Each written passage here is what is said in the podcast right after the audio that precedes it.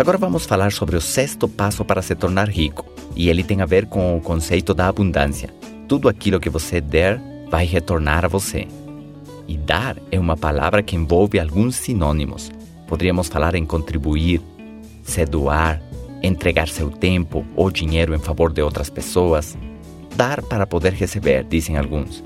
O mundo se encontra em contínuo movimento e existe intercâmbio contínuo.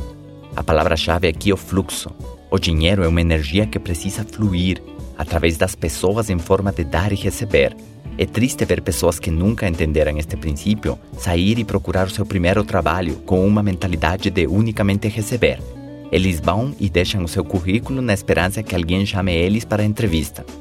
Se eles são chamados, eles ainda vão com uma mentalidade de olhar bem os benefícios da empresa, o salário e as vantagens de trabalhar ali.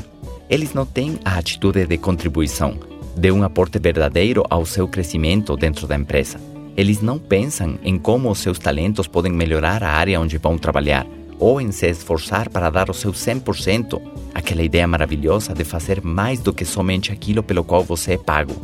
Não, eles somente estão pensando em quanto vão receber. Esquecem ou não sabem que a chave que abre todas as portas se chama gratidão e serviço. Gratidão de poder prestar o seu serviço para alguém ou uma empresa e fazer a sua parte de forma impecável. Prestar esse serviço com excelência. Resumindo tudo o que foi falado antes, servir é a maior fonte de riqueza, é a maior fonte de felicidade, a maior fonte de satisfações, a maior fonte de gratidão, de admiração, de realização pessoal. Servir é a maior fonte de recompensas materiais e não materiais. Tudo tem a ver com serviço. A qualidade tem a ver com serviço, a quantidade tem a ver com serviço. O tamanho de uma sala de hotel tem a ver com o serviço que ela pode dar, assim como a decoração. As cores, o conforto das poltronas, a limpeza de modo geral tem a ver com serviço, a amabilidade tem a ver com serviço. Será que seu sorriso tem a ver com serviço? A sua pontualidade? Os detalhes têm a ver com serviço. A estética, a rapidez, a segurança, a garantia, o conhecimento, a explicação, o acompanhamento ao seu cliente. Praticamente tudo tem a ver com serviço. Um serviço caro tem exigências altas, um serviço barato tem exigências baixas ou mínimas. Se a maior fonte de sucesso está em servir, eu tenho que me tornar um especialista nisso. E a equação da economia diz que servindo é como eu obtenho dinheiro, e com dinheiro obtenho serviço.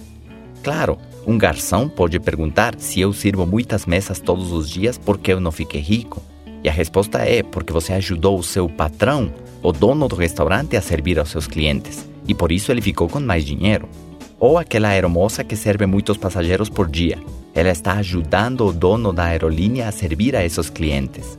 Por isso você precisa encontrar a maneira de servir diretamente a muitos consumidores ou clientes Nesse sentido, o empresário sempre vai ganhar mais dinheiro que o empregado, porque ele tem a capacidade de servir a muitos, enquanto o empregado serve unicamente a uma empresa ou patrão.